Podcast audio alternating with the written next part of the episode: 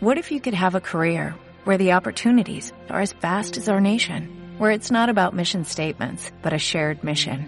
At U.S. Customs and Border Protection, we go beyond to protect more than borders, from ship to shore, air to ground, cities to local communities. CBP agents and officers are keeping people safe. Join U.S. Customs and Border Protection and go beyond for something far greater than yourself. Learn more at cbp.gov/careers. Muy buenas tardes. Hola, José. Hola, ¿qué tal? Y digo, no está. Sí, sí, sí, aquí ando desde la otra punta de la península. Bueno, cuéntanos, ¿dónde estás? Pues hoy os sigo y conectamos desde Santiago de Compostela, estoy en Galicia. Caray, ¿y qué tiempo hace por allí? Cuéntame, haznos de, de chica Pues del tiempo. mira, bastante bueno. ¿Ah, Tengo que sí? decir que para lo que es el norte, pese al temporal que tuvieron la semana pasada y que en Valencia sufrimos un poco por el viento, aquí fue un temporal de viento, lluvia, en fin, como corresponde al tiempo del norte. Claro Yo sí. estos días que estoy aquí trabajando, la verdad es que un tiempo bastante razonable. Unos 10, 11 grados a mediodía, que Ah, es fresquito, pero, pero se está muy bien. No llueve de momento, con lo cual para un valenciano nos facilita mucho la vida diaria. Estupendo. Bueno, y cuéntanos qué tenemos hoy. He adelantado algo en nuestro Instagram, me has mandado una serie de, Sí. de imágenes y de información. Sí. Y bueno, yo he compartido la primera, que me parece muy interesante, del 12 al 15 de febrero, el ciclo Dones y Ciencia al Botanic. Pero como no quiero desmembrarte más tu espacio, te dejo que lo sigas tú com- comentando. Yo he hecho un pequeño adelanto, luego ya te toca a ti. Efectivamente, hablamos del ciclo Dones y Ciencia porque el próximo 11 de febrero se celebra el Día Internacional de la Mujer y la Niña en la Ciencia. Ajá. ¿De dónde surgió este día? Pues eh, es un día relativamente reciente, una conmemoración reciente, porque en el año 2015 la Asamblea de Naciones Unidas declaró que el día 11 de febrero de cada año iba a ser el Día Internacional de la Mujer y la Niña en la, en la Ciencia. Muy bien. Eh, en esa declaración la ONU animaba a que hubiera una mayor participación de las mujeres y las niñas y a que se promovieran esta perspectiva de género eh, también en la, en la carrera de las mujeres en la ciencia para reconocer sus, sus logros. Porque lo cierto es que estamos en una época, José, que, Sí. que se presentan retos muy importantes, que muchos de ellos son, son el eje de nuestro eco- ecoobservatorio, como puede ser la crisis energética y ambiental, la crisis alimentaria, los retos en, en medicina y en calidad de vida.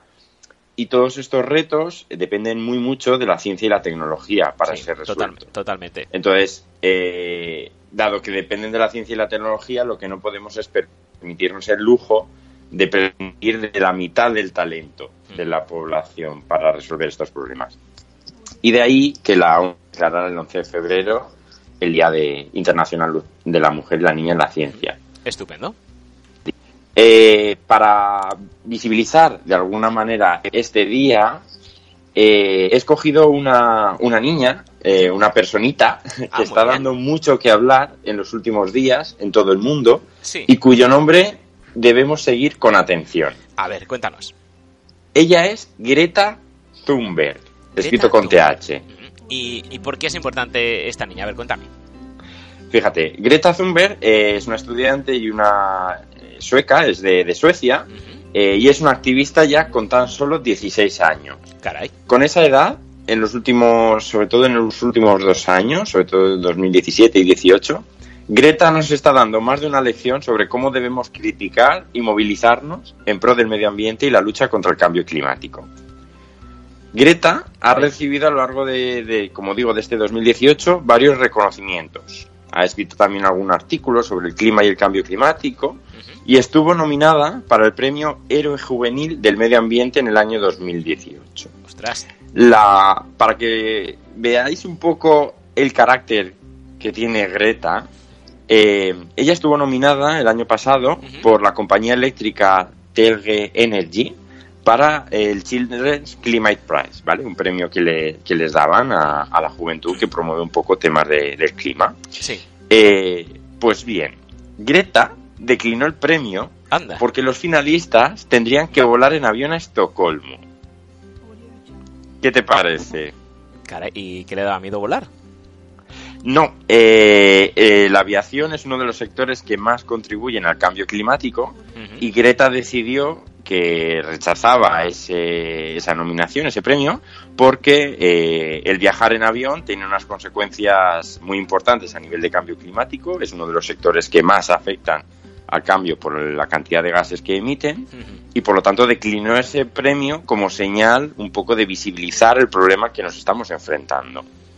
Caray, bueno, pues yo creo que fue una de las mejores maneras que, que pudo hacer para, para hacer esa representación, más que recibir el propio premio, el negarse a recibir un premio, porque en este mundo que, que vivimos de egos y de darse palmaditas en la espalda, cuando te dan un premio, lo normal es que la gente vaya y encima lo anuncie por todas las partes posibles y, lo luzca orgullosa que para eso ha ganado el premio. En este caso, esta, esta niña que diga mm, lo rechazo y, por esto, yo creo que le da más notoriedad al mismo premio hecho. Sí, quizá por eso en diciembre de, de, este año pasado, la revista Time puso a Zombel como una de las 25 adolescentes más influyentes del mundo, que se dice pronto. Probablemente eh, si no lo habéis visto, os recomiendo mucho que busquéis su discurso, además está traducido al, castellano.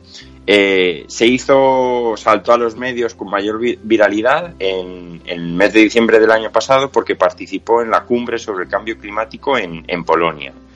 Y en apenas unos, nada, su discurso no dura más de 3-4 minutos, dijo frases como, ustedes solo hablan de crecimiento económico verde y eterno porque tienen demasiado miedo de ser impopulares. Solo hablan sobre seguir adelante con las mismas malas ideas que nos metieron en este desastre, incluso cuando lo único sensato que pueden hacer es poner el freno de emergencia. No son lo suficientemente maduros para decir las cosas como son. Incluso esa carga nos la dejan a nosotros los niños. Pero a mí no me importa ser popular. Me preocupo por la justicia climática y por el planeta. Caray con la niña. Ese mensaje en un entorno de cumbres de líderes mundiales que estamos todos más que acostumbrados a que se decidan cosas muy tibias y que prácticamente eh, en la mayoría de ocasiones pasan inadvertidas, que al final son unas negociaciones que a la mayoría ni muchas veces ni comprendemos y encima muchas veces cuando pasa el tiempo tenemos la sensación de que no deja de ser papel mojado, ¿no? Sí. Que una niña con, además eh, el aspecto que tiene Greta es como muy nórdico, la piel muy blanquita. Ella tiene Asperger, sí que le condicionó esto en su infancia bastante, pero precisamente le ha dado, yo creo, un, cariz de, honestidad que, quizás muchas otras personas no tienen, ni siquiera adultos. Y de verdad que ese discurso, el aplomo con el que, el que dice cada frase en un entorno como, como ese, de, las cumbre, de la cumbre mundial del cambio climático, eh, fue, bueno, para mí fue una bomba en el sentido de que creo que hablaba con una honestidad apabullante. Apabullante. Vaya, vaya, interesante, de sí. hecho. En, en, Davos que se hizo la cumbre esta también de Davos que ahí están todos los más mandamases también estuvo estuvo ella y, y, estuvo en su línea quiero decir diciendo verdades como puño. Bueno, pues entonces, la conclusión que, que, yo puedo sacar es que si la invitan y saben cómo reacciona es porque a lo mejor les hace falta que alguien les diga a la cara las verdades, porque ellos mismos no se atreven a decirlas. Efectivamente, de hecho, eh, antes de llegar a esta, a esta cumbre, ella en, en, Suecia decidió que em, en agosto del año pasado decidió que se celebraban elecciones en septiembre, pues ella en agosto eh, hubo el, verano en Suecia fue fue muy seco, fue extraordinariamente seco, hubo muchos incendios y quería llamar la atención para que el gobierno sueco redujera las emisiones de carbono y se comprometiera a lo acordado según el, Acuerdo de París, ¿no? Pues decidió que iba a protestar sentándose en las afueras del Parlamento sueco todos los días durante la jornada escolar hasta que se celebraron las, las elecciones para protestar. Eh, literalmente tenía su cartel que decía en huelga escolar por el clima. O sea, ¿quién de nosotros coge un cartel y se sienta en el Parlamento para protestar por un tema concreto, sea el que sea, hasta que se convocan unas elecciones?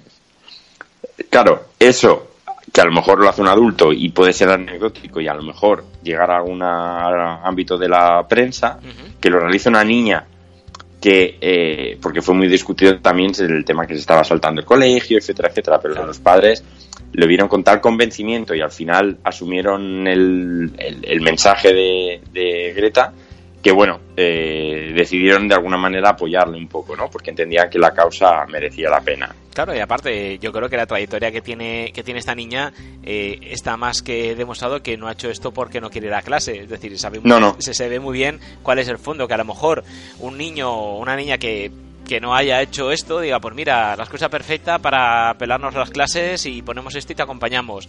Pero es mm. que, eh, dada la trayectoria, el rechazar el premio, los discursos que ha hecho, lo que has comentado hace un momentito, si lo ha hecho es porque realmente cree en ello y, está convencida. O sea, son sus ideales lo que está defendiendo y algo que realmente eh, es lo que decimos siempre, nos afecta a todos. Es decir, el clima está ahí, el cambio climático está ahí y como no hagamos algo para remediarlo, las cosas van a pintar bastante mal.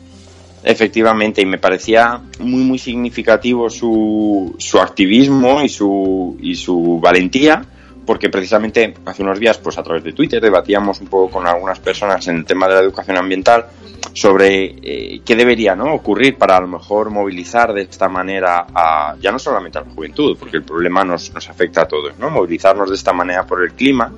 Y gracias a, Greta y a la, a la, campaña que inició, porque pasadas las elecciones, eh, decidió que iba a estar protestando cada viernes.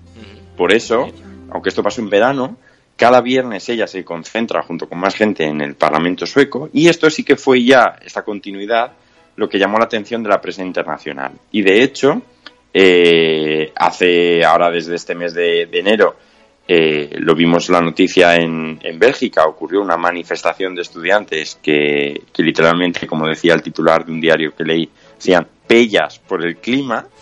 Eh, pues al final, durante estas últimas semanas, más de 20.000 estudiantes en 270 ciudades de todo el mundo han salido a la calle con el mismo movimiento que inició Greta para protestar por la inactividad política contra el cambio climático. O sea, me parece maravilloso. No, no, totalmente. Lo que, lo que yo sigo sin comprender ¿Mm? es si una niña de 17 años lo ve tan claro, es capaz de ¿Mm? hacer estas cosas, la gente que le está apoyando es capaz de hacer esas cosas con ella. Si esos niños que se supone que por el mero hecho de ser niños se les tiene menos en cuenta, no, no, claro, es que, claro, es un niño que va a hacer. Si, ¿Mm? si siendo un niño es capaz de hacer eso, ¿Cómo es posible que la gente que está por arriba, que está mandando, que se supone que es adulta, al menos en edad, mentalmente no lo sé, que no haga algo? Mm. O sea, es, lo que no, no, no, llego a entender. Pues esa es la, gran pregunta y sobre todo el, lo, que lo que estaba leyendo estos días sobre Greta. Y ella argumentaba que, que, que, no iba a pasar nada por faltar un tiempo a clase porque tenía clara claro que lo que eh, ella estaba defendiendo se basaba en unas evidencias tales que no le iba a suponer nada grave el perderse unos días de teoría cuando la realidad era la que era, ¿no? Ella defendía que, los hechos son mucho, mucho más pesados y suficientemente importantes como para manifestarse.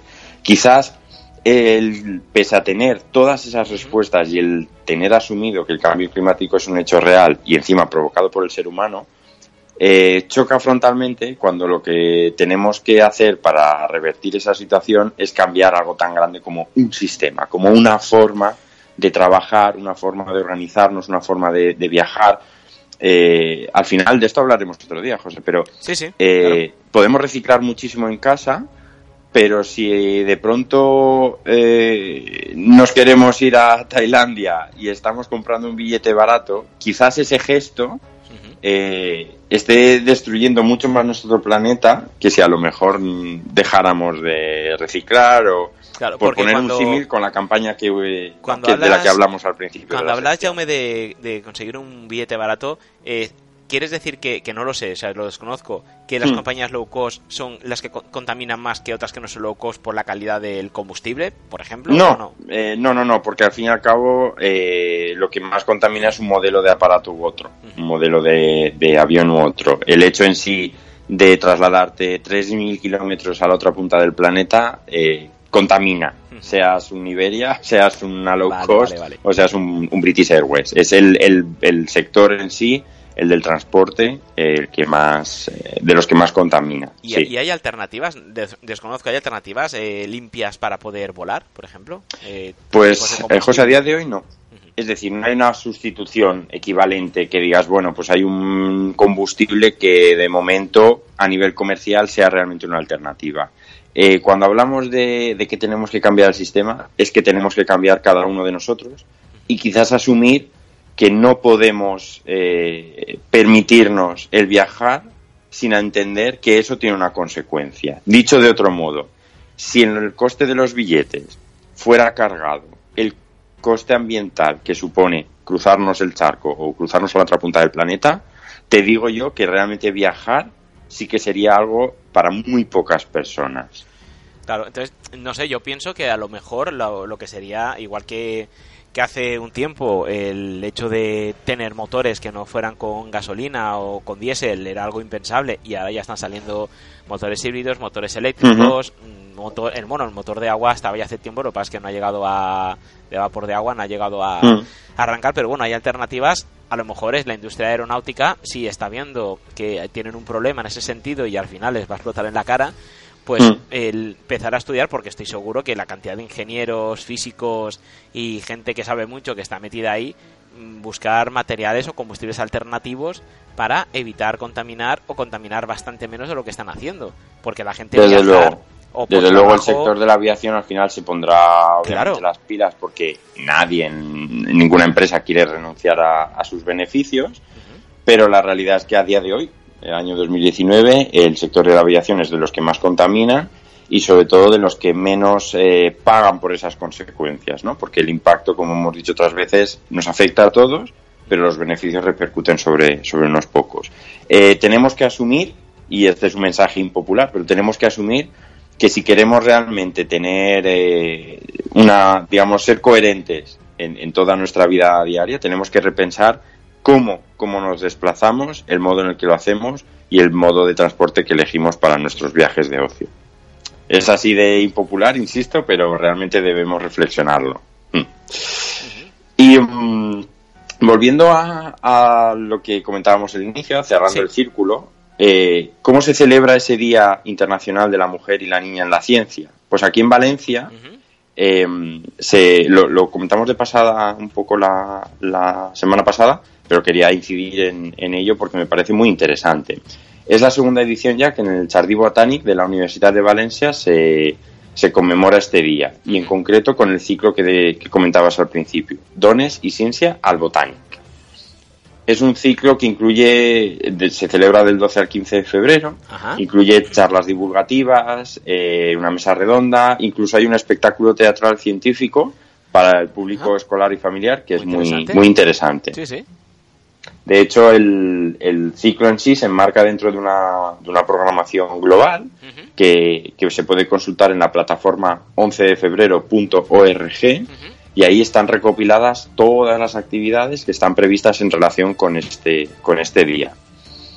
En concreto, el programa del botánico lo que hace eh, por las, las, mesas y por los, los, talleres que he montado, visibiliza los trabajos de las científicas, tanto del pasado como del presente, para que eh, las personas, hombres, mujeres, niñas, niños, tengan referentes eh, de este mundo científico y técnico eh, de, mujeres, ¿no? De, mujeres y niñas que han, que han trabajado en este, en este tema.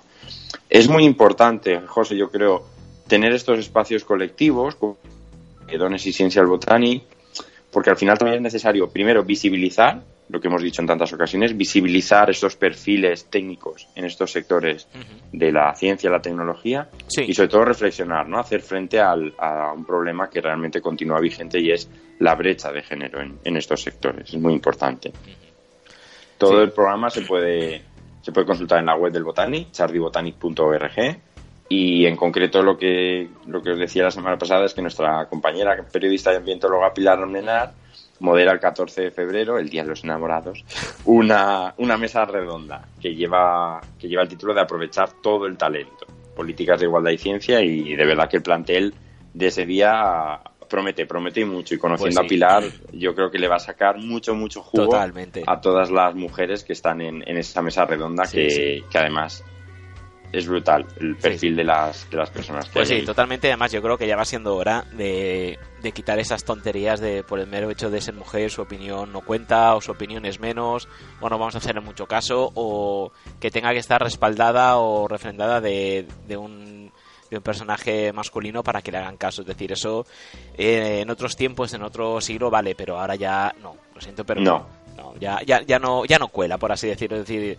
ya está bien que grandes científicas estén en la sombra y ahora la gente mm. sepa que este invento no lo hizo este hombre, sino que fue su mujer y el hombre fue el nombre de la mujer y puso su nombre porque, claro, en esa época estaba mal visto que una mujer fuera la que hiciera eso. Entonces. Si la idea es buena, si la inteligencia está ahí, la inteligencia no tiene no tiene género directamente. Efectivamente. Efectivamente. y sobre todo el mérito que a cada uno le corresponde, que le corresponda a cada uno realmente, independientemente de, si es mujer o hombre, y, eso es muy importante ponerlo de relieve. Y yo creo que estas jornadas van a ayudar, van a ayudar mucho, sin duda. Perfecto, pues vamos a recordarlas 12 y 15 de febrero en el Jardín Botánico de Valencia. De 12, a 15, toda esa semana a partir de las 7 de la tarde, por lo que veo, entrada gratuita y importante aforo limitado. Ojalá, ojalá que se llene y que haya gente que tenga que ir pronto para coger cola y gente que tenga que ir otro día, porque significará que el mensaje ha llegado y hay interés por conocer lo que se está contando. que... Efectivamente, por mi parte voy a difundirlo por todos los medios que pueda, no me importa ser cansino, porque creo que el tema es lo suficientemente importante como para que vayamos todos los que, los que podamos, sin duda. Estupendo. Pues no sé si tienes algo más que contarnos, ya, porque como no te veo, no te puedo ver así por detrás la, chuletilla que tienes, así que no te quiero cortar. Si tienes algo más que decirme, el micro es tuyo y si no, nos remitimos a la semana que viene. Pues eh, de momento, o sea, para hoy un poco lo que quería contaros era, era todo esto, hablaros de las, de las jornadas de Dones y Botanic, presentaros a, Greta, que eh, de verdad hay insisto, ahí están todos sus vídeos en, YouTube. Yo además la sigo en, redes, yo creo que han sido muy inteligentes y tiene mucho movimiento y mucha actividad tanto en Twitter como en Instagram. Muy bien. Precisamente porque creo que la inercia que ha generado es muy potente. Yo le sigo mucho los pies porque me parece un, ya no solamente además de por la causa, que obviamente estoy más que unido, cómo puede eh, una persona tan joven, ¿no? al final tiene 16 años, cómo puede generar ese movimiento, esa inercia y que como eso se contagie hoy en día a la juventud, ¿no? Que parece que es como nos parece a veces que los jóvenes, ¿no? Ese, esa generación que a veces nos venden que está como anestesiada, que solamente consume sus pantallas y sus móviles, pues como en otros países está saliendo a la calle y no tengo por qué pensar que los jóvenes belgas van a ser diferentes de los españoles ni de los australianos. Totalmente. Con lo cual, si ha sido posible en, esos países, ¿por qué no va a ser posible en el nuestro? De modo pues que seguirle muy mucho la pista a Greta Thunberg con TH porque yo creo que va a dar mucho mucho que hablar. Yo, pues, yo lo traeré aquí al observatorio. La seguiremos, la seguiremos. Perfecto, pues la estaremos muy atentos. Muchísimas gracias, Jaume. Eh, descansa dentro de lo que te dejen. Y, Gracias. Y nada, si cuando vengas por aquí, pues tráete algún souvenir y así lo degustamos aquí en directo. Muy bien, veré a ver qué me dejan pasar por el control del aeropuerto. Perfecto, un abrazo. un abrazo, gracias José. De nada, hasta luego. Bueno, pues este ha sido nuestro contacto con Jaume vía Skype. Importante seguir la pista a esta muchacha, a esta niña, 16 años, toda una activista y la verdad es que ojalá el ejemplo cundiera y recordar y apuntar esta fecha, 12-15 de febrero, ciclo Dones y Ciencia al Botanic. Del 12 al 15 de febrero, a partir de las 7 de la tarde, aforo limitado. Yo ya me despido, espero que tengáis muy buena tarde. Son las 7, casi 7 menos 10. A las 9, que le guste el fútbol, pues tiene un gran partido para ver. Barcelona-Real Madrid, semifinal de la Copa del Rey. Y mañana, por supuesto, el Valencia-Betis. No sé si lo he dicho bien al revés, no sé si es Betis-Valencia, Valencia-Betis, pero bueno. La cuestión es que juegan los dos equipos, así que pues nada, que gane el mejor, como se suele decir, hoy Barcelona-Real Madrid. Yo me despido ya, como estaba comentando. Mañana jueves, recordar, a partir de la una, María Yuk, con su espacio entre copas. Y a las seis y media eh, tenemos la entrevista con Matías López, dueño de La Tasca Sidrería, un argentino que está nominado a ser, bueno, él no, sino el producto, la fabada, la mejor fabada del mundo. Está en la final, pero nos lo contará todo mañana. Que descanséis y que tengáis muy buena tarde o lo que queda de ella.